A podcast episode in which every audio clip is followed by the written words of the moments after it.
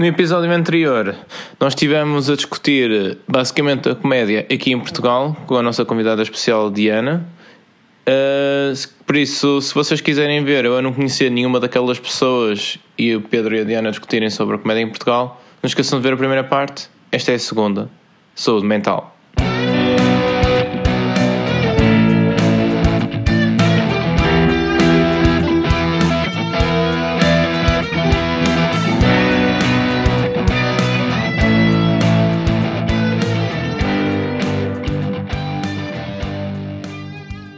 Olha, queres-nos falar do teu, do teu projeto, Pineapple Mind?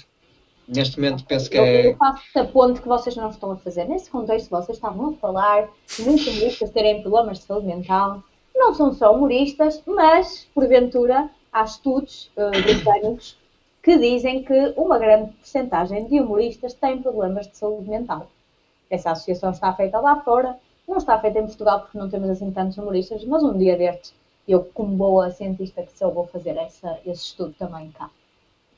De qualquer das formas, uh, o meu projeto sobre saúde mental surgiu há cerca de um ano, ou melhor, para ser precisa, um ano e oito dias. Nasceu no dia 21 de março de 2019, uh, ah, sendo eu estudante do quarto ano de medicina nessa altura, e, e, estava no quarto, quando devia estar no quinto, porque fiz um gap year no ano anterior, porque tive uma depressão enquanto estava no, no meu primeiro quarto ano da faculdade. Eu digo o meu primeiro quarto ano, que eu estive lá dois meses, depois congelei a matrícula, Sim. estive a trabalhar num call center, fazer uma série de outras coisas e a viajar, também é bom.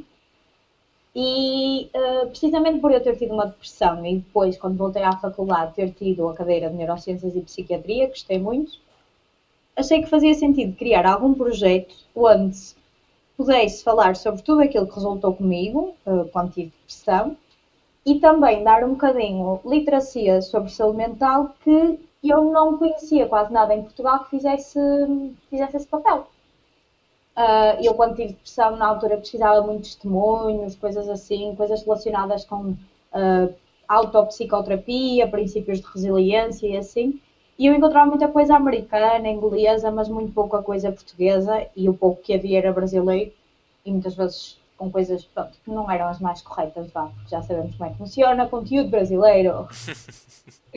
um, mas pronto, nesse sentido, depois de eu ter a cadeira de psiquiatria e ter todo o know-how teórico também acerca da, da psiquiatria, e eu uh, pensei que seria interessante juntar tudo aquilo que eu sabia enquanto estudante de medicina e também tudo aquilo que eu fui aprendendo quando tive a depressão e criar um projeto onde pudesse fazer esse tipo de partilhas.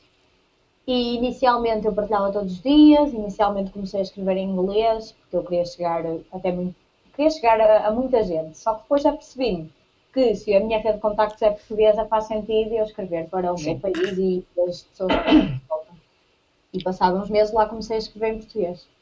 Mas o projeto foi crescendo assim muito lentamente e só no início deste ano é que ele deu um salto porque, uh, lá está, estive numa beleza em que eu acho que foi mesmo o salto maior foi aí, porque Sim. nessa altura eu tinha começado com um, um, movimento em que lançava testemunhos de pessoas que se sentiam à vontade para partilhar. E a página estava a ter bom movimento por causa dos testemunhos e, e boas publicações, lá está.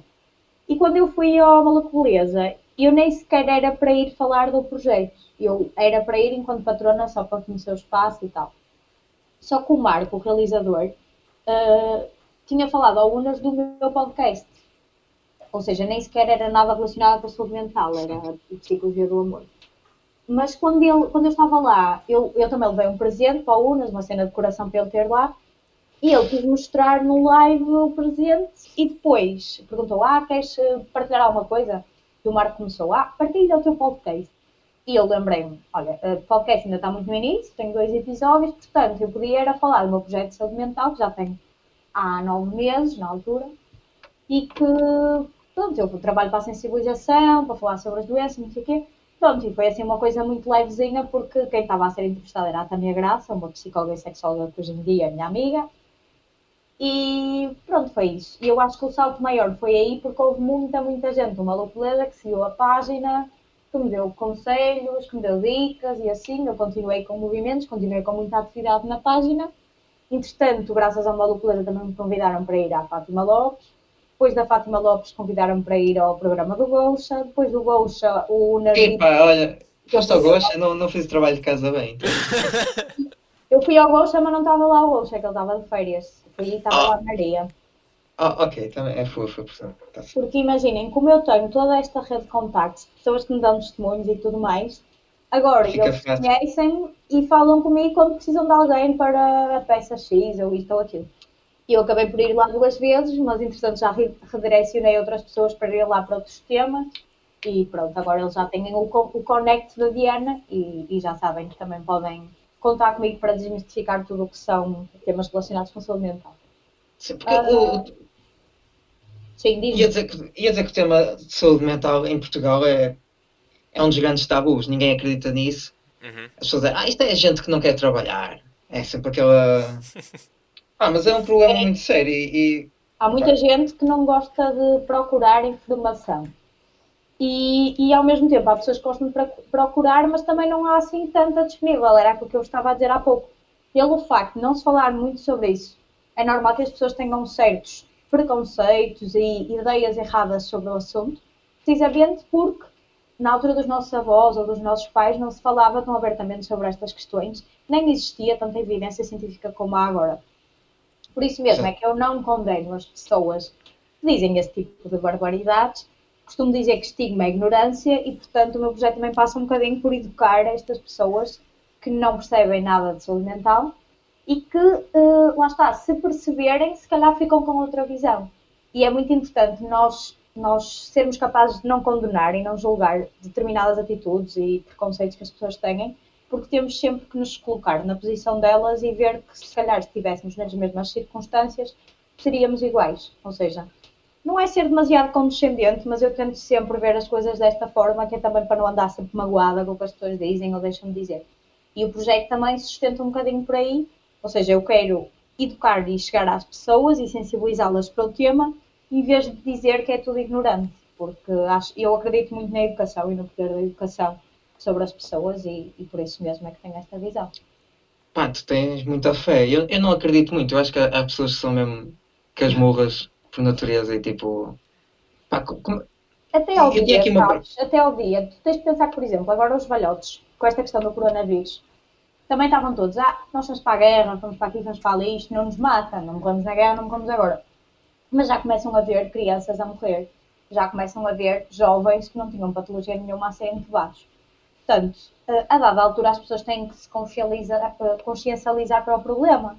E eu dou muitas vezes o meu exemplo, porque na minha família, quando eu tive a depressão, as pessoas mais velhas, minhas tias, a minha mãe, não estavam preparadas para lidar com aquilo e se calhar também tinham essa visão de quem tem depressão são os preguiçosos, são- é quem não quer trabalhar. Mas entretanto viram uma, uma familiar delas que normalmente tem toda esta energia que vocês percebem que eu tenho e que tinha antes também de ter a depressão e vem uma pessoa a ficar da maneira que eu fiquei. Ou seja, percebem que se calhar não é preguiça, se calhar aconteceu mesmo alguma coisa comigo em termos biológicos que justificassem a, doença que eu tive e que tantas pessoas têm e que lá está. Muitas vezes é uma doença aguda, não uma doença crónica e pode ser tratada e completamente tratada, percebe? Aliás, eu tenho aqui umas questões. Olha, a primeira é como é que se explica que hum, pessoas que, que vivam em, em, em ambientes familiares positivos, tenham eh, estudos, trabalhos, etc., têm uma, uma vida normal, sem grandes problemas, como é que se explica que, que sejam atingidos por, eh, por exemplo, uma depressão? Tens, tens várias, várias maneiras, porque a depressão é uma doença multifatorial, ou seja, não é só um mecanismo que leva à doença, mas podem ser vários. Tu tens, desde, desde logo, uma predisposição genética que algumas pessoas têm para desenvolver algum, alguns tipos de patologias psiquiátricas relacionadas com questões genéticas, e a depressão é uma delas. Depois, para além disso, tu tens a questão uh, do, do, da desregulação neuroquímica do cérebro, e para explicar isso por miúdos, para quem está a perceber, não achar que eu sou uma nerdzinha, basicamente os nossos neurónios, que são as nossas células nervosas, uh, passam a, a mensagem entre eles através do, no próprio neurónio, através de um impulso elétrico. E depois, de um neurónio para o outro, através de neuroquímicos. que são, lá está, químicos do sistema nervoso. Um, estes neuroquímicos, uh, em doenças como a depressão, a ansiedade, uh, até nos próprios ataques de pânico e noutras doenças psiquiátricas, estes neuroquímicos muitas vezes estão desregulados. E quando, é, quando eu digo desregulados, é podem estar a menos, podem estar a mais, podem estar na quantidade certa, mas disfuncionais. Isto faz com que o impulso nervoso não passe da mesma maneira entre neurónios. E isto vai causar um problema na funcionalidade. Vocês estão a ouvir? Sim, sim, sim. sim, claro. Quando ficam muito tempo sem dizer uhum, eu fico na dúvida. Estamos a ouvir, estamos a deixar falar. Ok. No fundo, isto causa um problema na funcionalidade do nosso sistema nervoso. Imaginem que a desregulação ocorre no nosso sistema límbico, que é uma parte responsável pelo nosso humor. Quando a desregulação ocorre lá, muitas vezes as pessoas deparam-se com depressões, patologias do humor, lá está. A desregulação uh, acontecer, por exemplo, nos gânglios basais, que é uma parte do nosso sistema nervoso mais relacionada com estímulos, com uh, aquele nervoso miudinho e tudo mais. Se existe uma desregulação lá, as pessoas podem ficar mais propensas a ter, por exemplo, ansiedade, porque o nervoso miudinho normal vai se tornar patológico. Ou seja, tudo isto tem uma fundamentação fisiopatológica que é desconhecida para a maioria das pessoas e faz sentido que seja assim como a fisiopatologia de quase todas as doenças é, porque não somos todos médicos, mas, pelo menos para quem já, hum, já estuda estas coisas em termos lá está, de profissionais de saúde, nós já percebemos que isto existe, esta desregulação, e tudo isto é explicável. E por, isso é que eu digo tantas vezes que estigma a ignorância, porque quem já sabe disto não vai depois discriminar quem tem uma patologia de saúde mental. Uhum. Sim, não se percebe. E depois, também há uma, uma parte que eu queria mesmo reforçar, porque as pessoas acham que isto não acontece, mas acontece mesmo. Quando vocês têm eventos traumáticos na vossa vida, seja lutos, e lutos não é só perder pessoas que morrem, é perder pessoas, por exemplo, um namorado que se separa de vocês e que vocês não deixaram aquilo bem resolvido. Ou um amigo com quem se chateiam e, entretanto, não se resolveram. Isso também são lutos mal resolvidos. E Sim. todas essas situações traumáticas, muitas vezes, fazem com que nós entremos num processo de ruminação e culpa. E o que acontece é que os eventos vão causar essa tal desregulação neuroquímica que vos falei. Ou seja, não é uma questão de preguiça ou de vontade de estar triste. É simplesmente esses eventos que condicionam que nós entremos numa espiral excessiva de ruminação e tudo mais. E, eh, e depois, dada essa espiral excessiva, dado essa enchente de pensamentos negativos e emoções negativas, isso também vai condicionar o próprio funcionamento do sistema nervoso e uma coisa leva à outra. Ou seja, não é uma questão de preguiça, é uma patologia que tem múltiplos mecanismos até chegarem até ela, que não é igual na Diana, não é igual no Pedro, não é igual no Tiago, não é igual na Dona Ana, não é igual a ninguém. Ou seja, somos todas pessoas diferentes e especialmente este tipo de doenças, as doenças psiquiátricas, têm, uh, exatamente por terem uh, mecanismos etiológicos uh, vários possíveis, podem ser diferentes em pessoas diferentes. E é por isso que não se pode generalizar e, e escrever depressão na testa a alguém que tem depressão, porque ela pode não ser igual à outra do lado que também tem. Exato. Uhum. Já agora, eu só queria acrescentar, eu, eu prefiro pensar que tudo o interior, que tu começaste a descrever um bocado a parte do sistema nervoso e do cérebro, uh, eu prefiro pensar que no nosso interior é basicamente o filme do Inside Out. Acho que é mais fácil. Imagina assim. Tens ali o, o, os sentimentos a, a, carregar em botões, a tristeza, a raiva.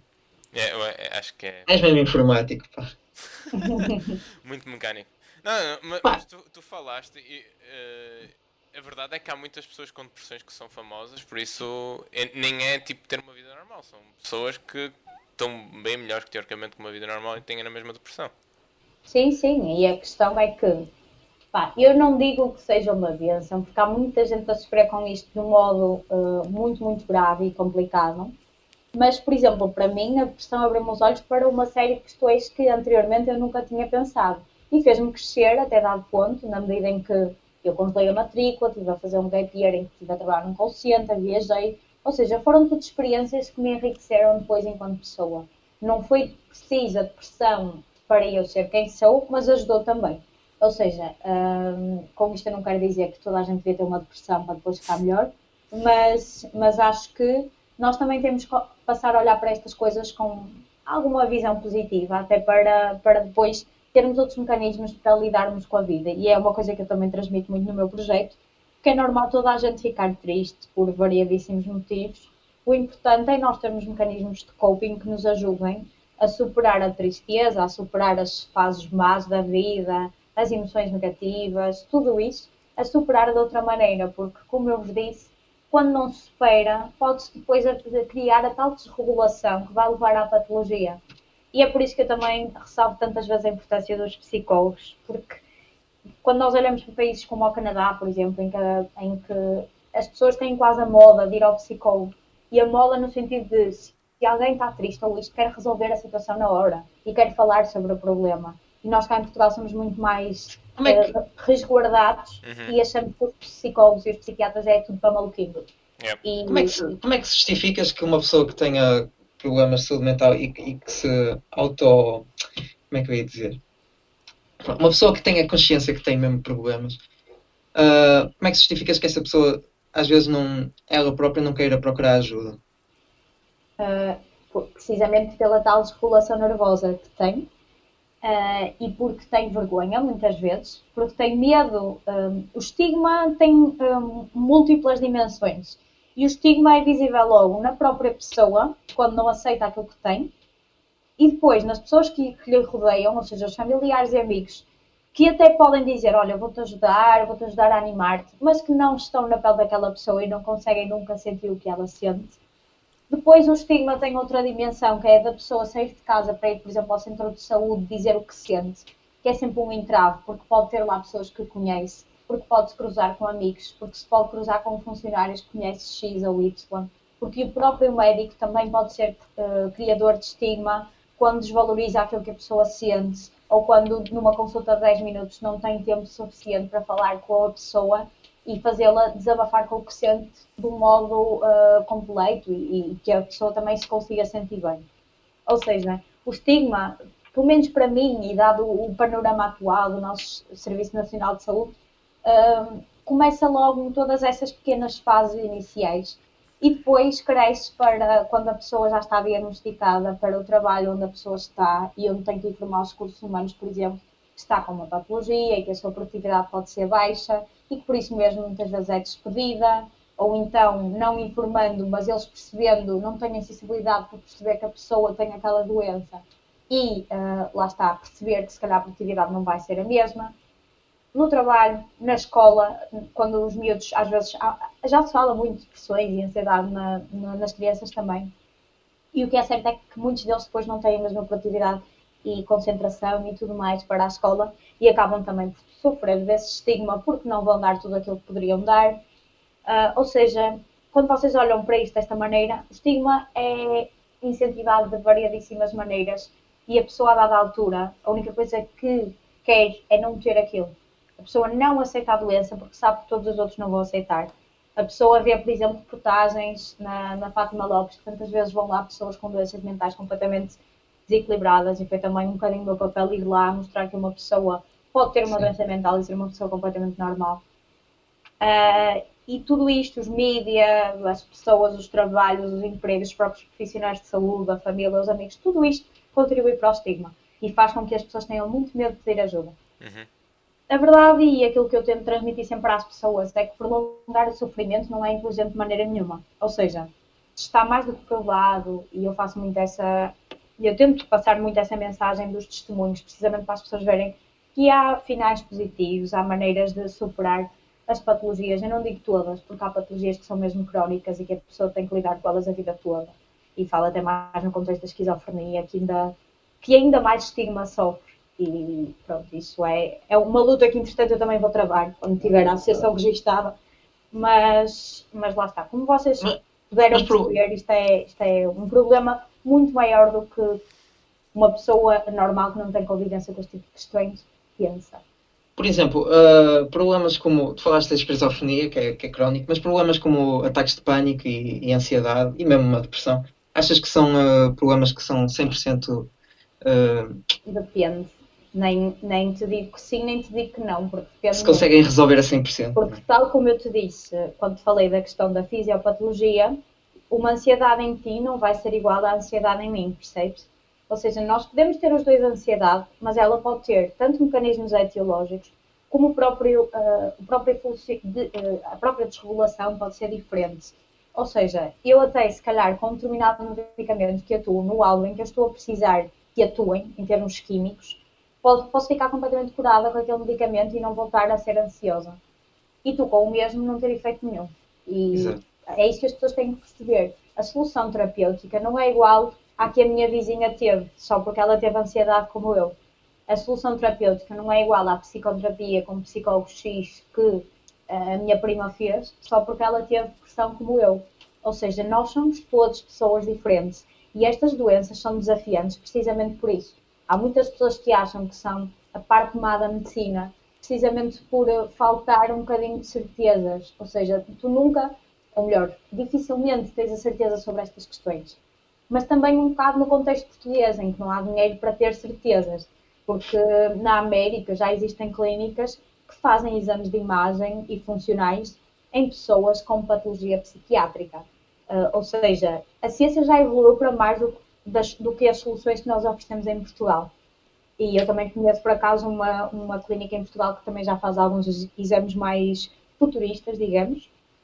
E eu espero que no futuro existam ainda mais e sejam soluções, soluções que também cheguem ao serviço público, porque acho que quando nós tivermos meios complementares de diagnóstico que efetivamente funcionem em psiquiatria e que cheguem a toda a gente, as pessoas vão começar a perceber as doenças de outra maneira. Porque as pessoas acreditam quando num raio-x lhes aparece um osso fraturado, porque está ali a imagem à frente delas. Ah, sim, sim. E, e, quando tiverem um exame de imagem funcional que lhes mostra precisamente qual é a área do seu sistema nervoso central que está afetada naquela doença, se calhar também vão começar a perceber as coisas de outra maneira e ter o insight que eu tenho enquanto estudante de medicina, mas que as pessoas comuns não têm. Yeah. Acho que faz sentido. Uh, tu acreditas que. Ia, ia perguntar se acreditas que, que práticas como o yoga e Está chique, caralho. Se essas merdas ajudam. Meditação. Uh, como eu tinha dito, se as emoções negativas e os eventos traumáticos condicionam uh, patologia, tudo o que é positivo para a nossa mente, para a nossa saúde física e mental, também vai condicionar saúde. E, e, eu sou defensora desta teoria precisamente porque está mais que provado que a meditação ajuda imenso nas patologias psiquiátricas no Sistema Nacional de Saúde Britânico é inclusive recomendada a prática de meditação a todos os doentes que sofrem depressão e ansiedade. Uh, aqui nós ainda estamos um bocadinho mais atrasados nesse sentido e não, não há tantos formadores de, de mindfulness e tudo mais, mas já há algumas recomendações, inclusivamente psiquiatras do público, que tentam direcionar estas pessoas com patologias para grupos de suporte, com mindfulness e para terapia, lá está, orientada em meditação.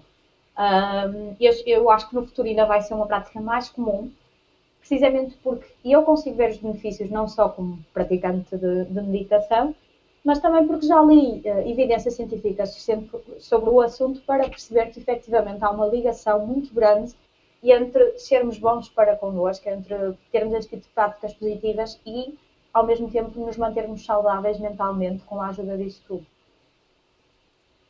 Muito bem. Ficam aqui as dicas da prima Diana. É, é, já viram, já viram como isto foi?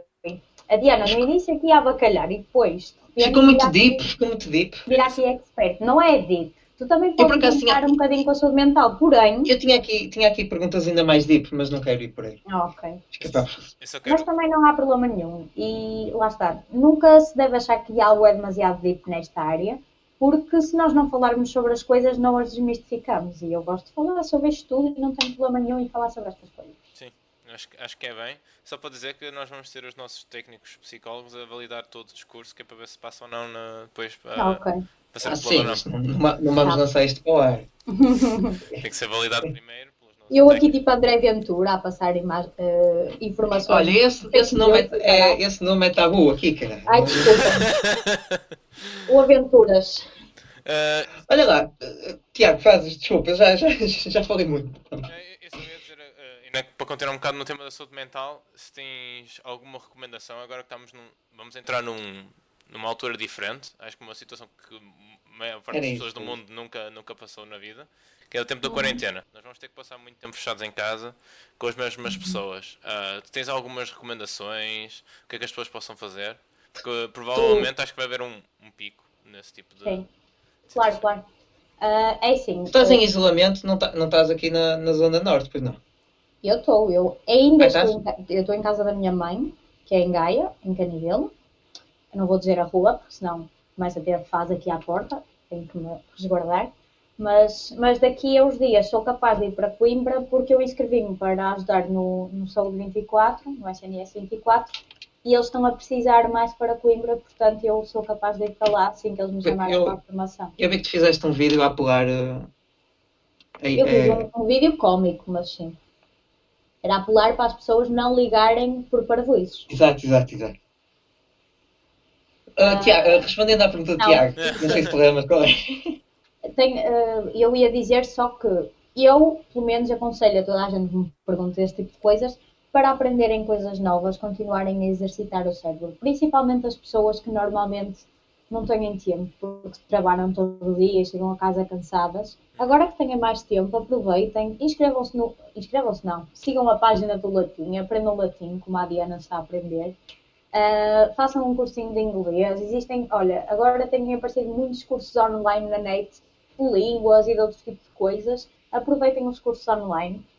Tentem lá estar, exercitar a vossa mente, porque muita gente quando começa a trabalhar, quando tem até trabalhos mais físicos e não tanto intelectuais, começa a desligar-se um bocadinho deste conhecer e deste aprender, que nós não devíamos desligar nunca na vida, até pela questão de nos mantermos ativos mentalmente, que faz toda a diferença depois, até no contexto destas patologias. E é uma coisa que eu gosto de estimular muitas pessoas para isso. É muito giro ver séries e tudo mais, e aprende-se sempre alguma coisa, e com documentários ainda mais, que eu sou mais fã, de documentários.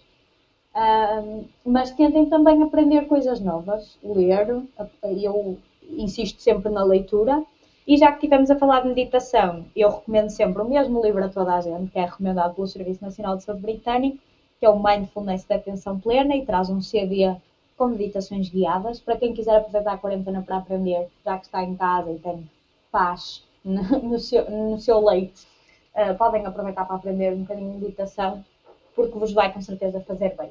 Mas obviamente que o que funciona para mim não tem que funcionar para vocês, portanto há pessoas cujo mindfulness lhes irrita, yoga igualmente. Portanto, mantenham-se ativos com aquilo que vocês gostam e que vos faz bem. E lá está, tentem aprender alguma coisa que faz sempre bem à, à nossa cabecinha. Isso. E agora, o... eu ia dar uma. A minha dica é que o Pornhub está. O Premium está. está, está gratuito. Está free. Ah, Mas. eu já ouvi dizer que não tem coisas muito diferentes da net, mas de qualquer das maneiras também aconselho porque a saúde Ai. sexual também é muito importante e há muitas pessoas que Eh. a descuram e também libertam muitas endorfinas, muita ocitocina, muita coisa boa com a atividade sexual. Portanto, também promovam a atividade sexual, que também faz bem à mente.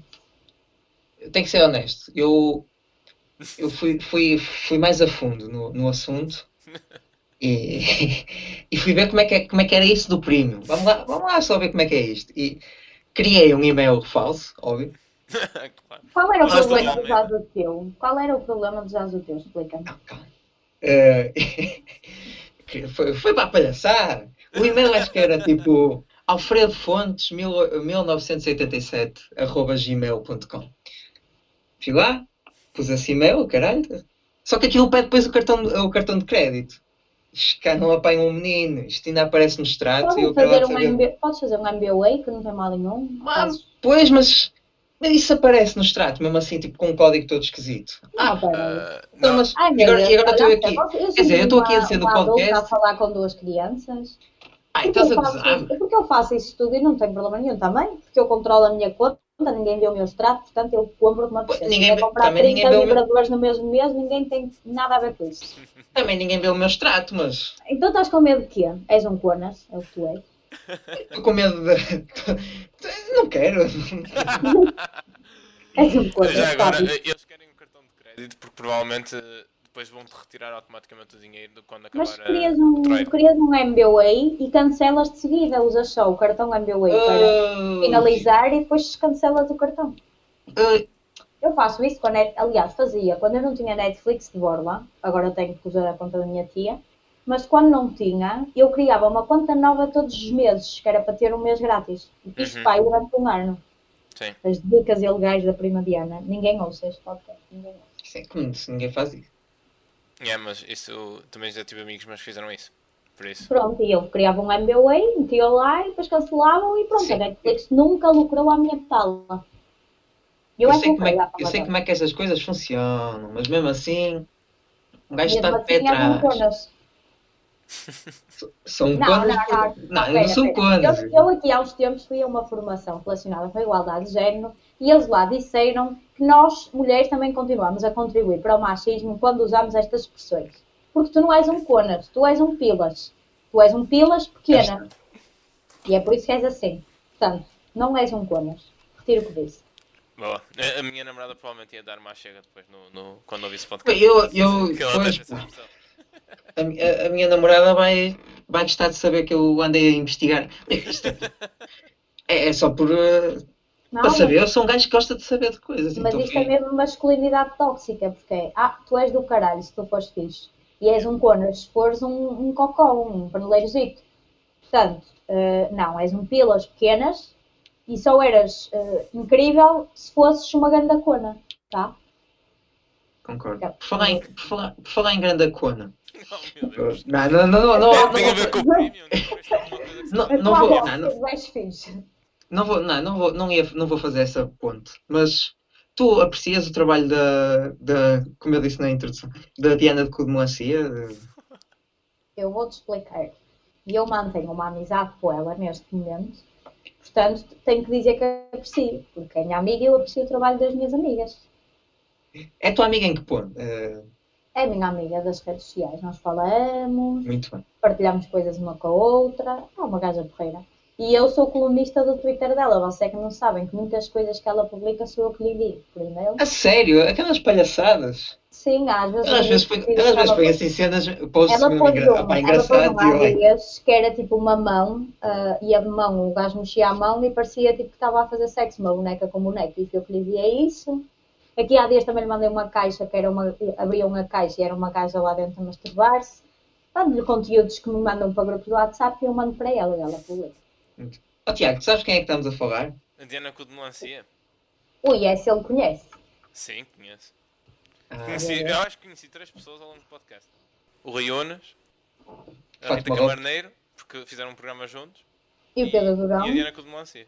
ele não sabe quem é o Pedro Durão, não sabe. Não Ah, sei quem é o Pedro Dão, mas já me falaram daquele grupo que vocês falaram. Eu já me esqueci o nome. Fala da Bota fora. Exatamente, já, já me falaram disso.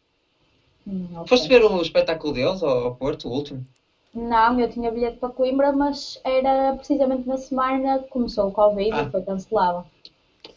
Aliás, até foi mais engraçado que isso, porque ainda não tinham posto esta questão do estado de emergência, não sei o quê. Só Sim. que eu, ah, foi- eu fui convidada para ir ao programa do, do Unas no dia em que tinha bilhete para, para a Roda É. Fora. Então eu vendi o meu bilhete a um amigo meu, que também é comediante, que é o Fred, e vai para o caralho, vocês devem conhecer o nome. Não. Ah, Não, desculpe. é um comediante amador, é normal. Eu sinto-me mal, pá, porque eu conheço. Dizem que o Fred é um gajo porreiro. Mas eh, eu vendi o bilhete, porque foi para Lisboa porque ia ao Unas, e depois, entretanto, no próprio dia cancelam o espetáculo. Ele diz: Olha, Diana, vendeste o bilhete, mas podes ter o dinheiro de volta porque foi cancelado. E pronto, e depois devolvi-lhe o dinheiro e entreguei o bilhete. Entreguei, não, disse à Tica Plano que queria o bilhete de volta, eh, o dinheiro de volta, aliás. Olha, mas eu, Tem burocráticas que não interessam a ninguém, mas que eu fiz questão de. Pronto, deixem lá, cortem. isto já se está a alongar, mas eu queria fazer uma pergunta, pá. Eu queria fazer uma história. Deixa-me só contar uma história muito rápida. Eu- por por causa de vender bilhetes. Não sei se vocês se lembram, aliás, não sei se a Diana estava aqui nessa altura, mas houve uma queima aqui no Porto que veio o Anselmo Ralph. Ai, Ah. sim, esgotou e andava a vender bilhetes caríssimos. Exatamente, precisamente por causa disso. Eu comprei os bilhetes na altura a 9,5€. porque com a E vendeste muito mais caro. Não, a minha ex-namorada ia ver na altura. E então, eh, ela, como queria muito ver aquilo, eu não gosto de Anselmo Ralph, ah, ela, eh, ela Porquê, disse, porquê "Ah, que não gostas, Tiago? não é o meu género de música. Mas pronto. Eu te disse Ok. que eu era Innocent Bang e agora não era dele, tinha piada. Ah, entretanto, ela, ela mandou uma mensagem a dizer: Olha, ah, tem aqui uma pessoa que disse que comprou os bilhetes a 20 euros. E eu pensei: Epá, paguei 9,5 mais 9,5, 19 euros, não é por mais um euro que eu não vou, vou vender bilhetes. Já que ela quer ir, vamos ver, vamos ver o, espetáculo. Então, depois está lá dentro do recinto que ela me disse, não, era 20 euros por cada bilhete, meu. Olha, arrependi para a vida. Caralho. Mano, olha, eu pensado- nesse dia, eu nesse dia, caralho, no dia Eu do Anselmo Ralph, Sim. essa queima aconteceu várias coisas nesse dia. É o pior dia, Sempre, mano. É uma é o pior dia da queima que eu me lembro. Olha, em primeiro lugar, eu estava estava a fazer-me de palhaço com uns amigos a fingir que vomitava em cima das pessoas. Aquelas, são aquelas piadas, não é? Eric Andre. E estava e estava um, um grupo de, uma- de umas, de umas gajas e eu fui fingir que vomitava em cima de um.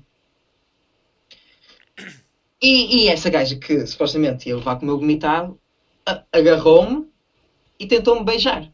São, são aquelas, não é? E, Queima. que queima.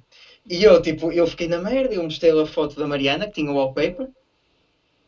Eu tinha uma foto da minha namorada no meu wallpaper, a minha namorada não estava na queima. E eu mostrei-lhe, eu namoro, caralho, sai daqui, Satanás, vai para o caralho. Tentei que ela comesse outro amigo meu, eu, oh, vai para este, que nunca comeu ninguém. Que- coisas de estúpido, meu, coisas de criança. De bêbado. É, que, que- que estupidez, pá. Pronto. Ah, fiquei traumatizado com isso. Opa, depois ah, puxei. Um amigo estava a fumar e eu, eu era caloiro. E eu tirei o cigarro e eu, ah, caloiro não pode fumar. E dei uma passa Hum. no, no cigarro. Quem é que aparece atrás de mim? Os meus pais. A tua mãe. É, já ia dizer isso. Tal e qual. Espera aí, ó. Foram ver a São Ralph. Oh, oh Pedro, que idade é que tinhas na altura? Pá, olha, sei que tinha feito anos no dia anterior. Ah, ou no dia. Sim, no dia anterior. E acho que era 20, 21. 21, ok. Mas também não é meia idade, pelo amor de Deus. Tipo, mais uma passa. Pá, mas a, a minha, mãe, a minha mãe ficou traumatizada. E. Os meus pais podem embora. rir das minhas experiências em Amsterdão, por isso. A minha mãe diz que, que se eu for a Amsterdão também quero ir. Também quero ir para experimentar. Ela assim, se é para experimentar um, experimenta todos. E eu, ah, tá bem, tá. Então, este. Olha, eu por acaso tenho que voltar a Amsterdão. Já tenho saudades. Nunca fui, vão se foder, meu. Eu, eu, eu sonhei que estava em Amsterdão, mas por acaso. Eu fui que é, em 2016. Não, 16, sim. Tens alguma experiência engraçada? Ah, apanhei uma moca, apanhei uma moca com Space Cake só para aí passado 6 horas ou 7 e foi aí que eu descobri que tenho um metabolismo muito lento. Ixi, Ah, a, mim, a minha foi passado uma hora e tal. Man, eu tenho um metabolismo mais rápido de sempre. Isso é o que tu achas. É, não, não. Man, é, confio. Olha, que inveja. É que eu ah, como duas fatias de bolo e no dia seguinte estou 2 kg mais gorda. Também me tipo de. Yeah. Eu por acaso tenho sorte. Sorte e azar. Olha, eu queria-te só fazer uma pergunta para finalizar. Que é tu no dia, o teu dia dos namorados foi passado, eu vi no teu blog, foi passado a ver Bruno Nogueira, Muito bem Altice. Sim. Como é que foi a experiência? É que foi o espetáculo de stand-up comedy mais. Sim, olha, eu gostei muito. Senti uma, uma vibe super diferente, porque, entretanto, desde que me inseri na comédia, tenho ido a muitas, muitas noites de comédia, amadoras e solos também. Ahm, e foi provavelmente a noite mais especial que, em que eu estive, do stand-up, porque teres 14 mil pessoas a ver stand-up comedy, eh, a vibe é totalmente diferente. E aquelas 14 mil pessoas estavam ali mesmo com uma energia tipo, incrível para recebê-lo. Portanto, eh, pá, é um bocadinho indescritível o sentimento que é, porque eu vivi-o não só como um fã de comédia, mas também como já pronto, wannabe, vá, mas, mas com um insight diferente que as pessoas normais se calhar não, não têm, que não fazem comédia, mas, mas eu adorei, por acaso, foi, foi mágico, foi mágico essa noite, portanto, se para o ano eu repetir no dia 14 de Fevereiro, eu não tenho problema nenhum em voltar a passar o meu dia dos namorados lá. Eu adorava ter ido, mas. Meu dia dos namorados foi passado. Em Quando Paris? Foi- ah, Por acaso, por acaso foi, na Disneyland. Mas Que também não é mau, não é? Não te podes queixar. não, não posso queixar. Que, que merda de data, Bruno Nogueira. Mas eu, por acaso, eu já tinha visto esse espetáculo do Bruno Nogueira, mas, eh, opá, Sim, mas é olha, completamente diferente ver. sim, acredita, Sim. porque toda a gente que viu É antes. histórico, não é? Para quem gosta de comédia, é Sim, sim, mas, mas toda a gente que viu antes tinha dito que esse sol não estava, tipo, nada de transcendente. Mas o ambiente de vê-lo no Altice Arena foi incrível.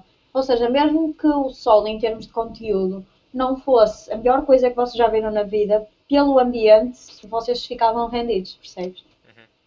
Muito bem. Ah, eu, Tiago, eu só tenho mais um- um- uma situação aqui para levantar. Ah, um amigo meu, eu contei-lhe que tu vinhas aqui ao programa e ele, ah, ele quis-me contar uma situação para perceber se tem algum tipo de problema ou não. Então ele disse que quando era miúdo, Hum. ele, ele andava sozinho e, e apanhava moscas e tirava as asas às moscas. Achas que isso vai desenvolver algum tipo de doença? Vai ser um serial killer daqui a uns anos? Ou... Opa, depende. Eu pergunto-lhe, eu enquanto amiga, perguntaria-lhe se ele tirava as asas às moscas para provocar sofrimento às moscas ou se era simplesmente porque achava piada ou são ou qualquer coisa. Eu- Porque aí tu percebes se há indícios de sociopatia ou psicopatia ou se era apenas um jovem curioso tanto por quanto- eh, biologia. Tanto quanto sei, ele tirava as asas às moscas para depois afogá-las porque elas assim não fugiam. Uh, nesse sentido, eu acho que é melhor ele procurar ajuda. Mas depende, depende como foi o avançar do, do desenvolvimento dele e se entretanto Ok. deixou de tirar asas a coisas. o que é feito desse amigo? Não sei, mas, ah, oh Diana, depois arranjas-me um número então do- da psicóloga para eu ligar. Ok, está combinado. Não, ah, eu, não, eu não tenho mais Eu direciono-te logo e ela faz-te um preço de mim. Obrigado. Sei, eu não tenho mais nada a dizer, Pedro. Do meu lado é tudo. Não- alguém quer desrecomendar alguma coisa? Desrecomendar, nós temos agora um segmento que era desrecomendar coisas para fazer durante esta quarentena. Muita gente recomenda filmes e séries, nós vamos fazer o contrário. Ah, Ok. Eu des- desrecomendo sempre comerem porco porque dá caganeira what? e ninguém quer gastar o papel higiênico todo. Porco Olha, dá caganeira, está mais do que estudado. Dá caganeira em quase todas as pessoas, porque nós não temos enzimas para eh, digerir bem a carne de porco. Portanto, está explicado, porco, é o que eu tenho a dizer. Está explicado muita comam coisa. porco, eh, é a minha desrecomendação. Comam porco, borrem-se todos, gastem papel higiênico e para o supermercado comprar mais, apanhem Covid e morram. É isto. Boa. Palavras numa futura médica, atenção. Ah, Tiago, queres recomendar alguma coisa? É, eu acho que recomendo simples. Opa, eu sei que muita gente está agora em casa e quer ver séries e filmes e por favor nunca vejam o Slender. Ah, o, Slen- o The Slenderman. É um Eu filme. nunca vi, portanto estou a seguir a tua desrecomendação. Olha, eu te recomendo Instagram. Desativei essa merda. Man, aquilo, eu acho que aquilo também não estava a ajudar a minha saúde Tu mental. estavas a dizer isso e nesse preciso momento eu estava a entrar na minha página e a ver que tenho 17 mensagens por ler. Vês? Ahm, mas no caso Mas é a minha são- mas página isso são interações- mental. E são interações positivas.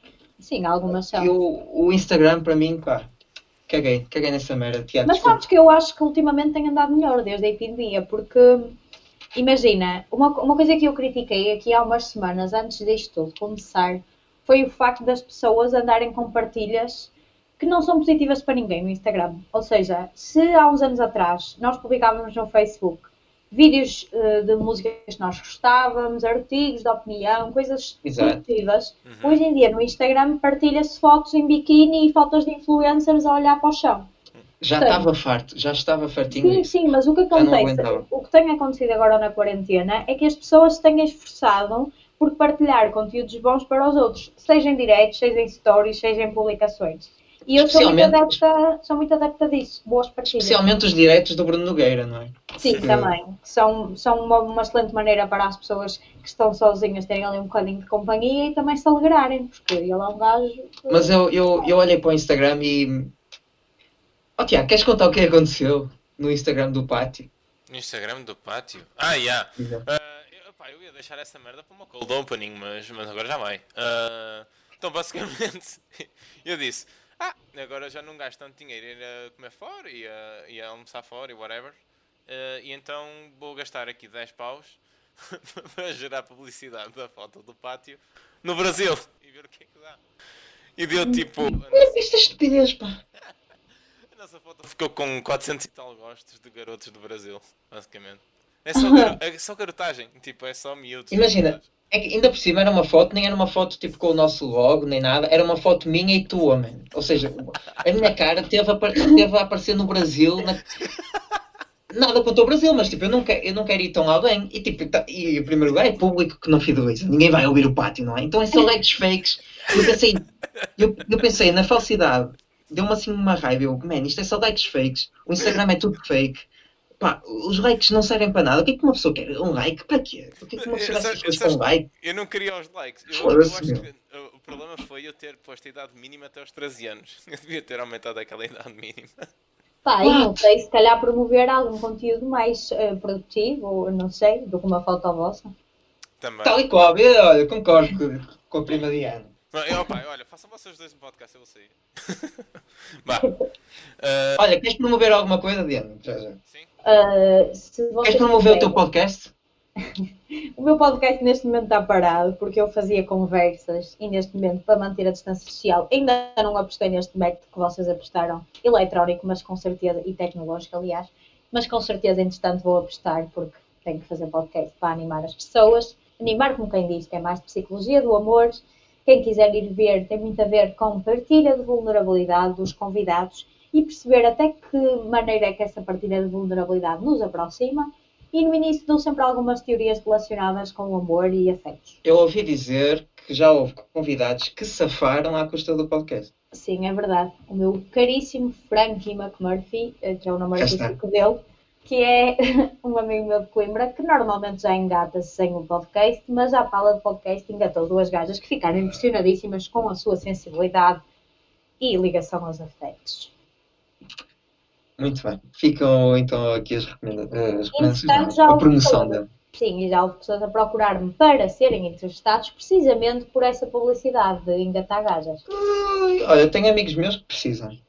E com, e com esta última observação, estava-me a dirigir diretamente a André Barbosa, conhecido comediante da cidade do Porto, que foi entrevistado por mim num dos últimos episódios e precisamente porque descobriu que um gajo engatou duas gajas e quis vir para o meu podcast tentar engatar gajas também. Portanto, meninas solteiras que estejam a ouvir este podcast, se quiserem ir ouvir o meu episódio com o André Barbosa, ouçam e depois mandem mensagem privada para o querido André. Olha, por falar em, em um, comediantes conhecidos da, da cidade do Porto, tu já atuaste com um amigo meu, que é o Tiago, Tiago Fonseca. Sim, é um gajo muito fixe. Uh, aliás, que... já atuei com ele e depois acabei por vê-lo também numa atuação uh, que ele também fez, noutro sítio. Ai, eu nunca acho... fui ver. Sinto mal. Ele, ele, é... ele estudou no meu curso. Eu acho que ele é muito bom. Só que ele, imaginem, ele é muito bom em termos de conteúdo, só que depois, eh, qual é o problema dele? Não sei. Ele não tem problema nenhum. Ele se calhar não aposta é integralmente porque ele tem outras coisas na vida dele, não é? Assim como eu e assim como muitos comediantes. Mas também tem a ver com o facto de ele ser assim um bocado mais introvertido naturalmente. Ele é um, um rapaz calminho e tal. Depois chega a palco e vira furacão mas lá está. Tem que ir ver. Pá, eu, eu, é um pecado, nunca fui ver. Foda-se, que estupidez. Mas tens que ir, porque ele é um gajo muito engraçado. Ele já atuou tem, na mesma noite que eu, como Open Mic. Sim, e tem, tem que vos ir ver, isto já está. Sim, sim, tens que nos ir ver. Tem que ver. O Tiago não diz nada, o Tiago não promete nada. Eu estou só a ouvir. Uh, Yeah, mas, mas, o que eu estava a pensar é, se tu não vais ver o teu amigo, depois o teu amigo não ouve o teu podcast também, já agora. Também é verdade, nós temos que apoiar os conteúdos uns dos outros. Eu também eu quero, que esse amigo venha ao, eu quero que esse amigo venha aqui ao podcast, também falar da sua experiência. É, e tens que o trazer porque ele é um gajo porreiríssimo. E quando ele conhece mais as pessoas, ainda mais porreiro é, porque eu estava a dizer, ele é introvertido naturalmente, para quem não conhece, mas depois começa-se a abrir e é um gajo muito porreiro. Já vi os filhos com ele e com a namorada dele também. Muito bem. São muito porreiros. Está feito? Por mim está. Uh, Isto já vai numa hora e tal? Uma hora e 17 minutos, para ser concreto. Uh, Diana, queres dizer mais alguma coisa? Não, queria agradecer pelo convite e desejar-vos as é maiores Nós é que agradecer. Continuem a seguir os meus variadíssimos projetos e se tiverem ideias ou sugestões, Diana também está sempre cá para as aceitar e receber com ânimo e entusiasmo. Okay. Muito bem. Ah, obrigado nós por aceitares o nosso convite. com isso. E termos aturado durante uma hora. Ah, ok. Uh, Tenham-se em casa é. e lavem as mãos. É verdade. É. Tu, o Pepa, eu acho que o Pepa meio fez uma consulta derivada a ele. Eu também fiz uma mini consulta, mas. Obrigado. Ela, não sei se ela percebeu. Não sei se ela percebeu alguma coisa. eu, estava aqui de lado e eu consegui perceber basicamente que eu estava a, a ser espectador de uma consulta. Uh, bem, para finalizar aqui o podcast, uh, sigam-nos no, nos sítios do costume, Instagram, Pátio Podcast. Uh, este podcast está disponível no, Spotify, iTunes, Anchor e nas outras plataformas que eu não sei o nome. E, e é isso. Yeah, eu vou ativar seguir a mim, a prima Diana, no Instagram, depois tem lá o linkzinho para irem para todos os outros projetos. Eu vou, vou ativar o, o Instagram só para fazer publicidade deste episódio, que acho muito bom. Ok, acho muito bem. um abraço, nunca, amigos. Nunca mais, mais vai pagar, tens noção disso. Apago. Eu não sei quando é que isto vai ser lançado. Vai ser lançado no dia em que está a ser gravado? Ou... Hum, acho, achas que isto é uma discussão que para falar?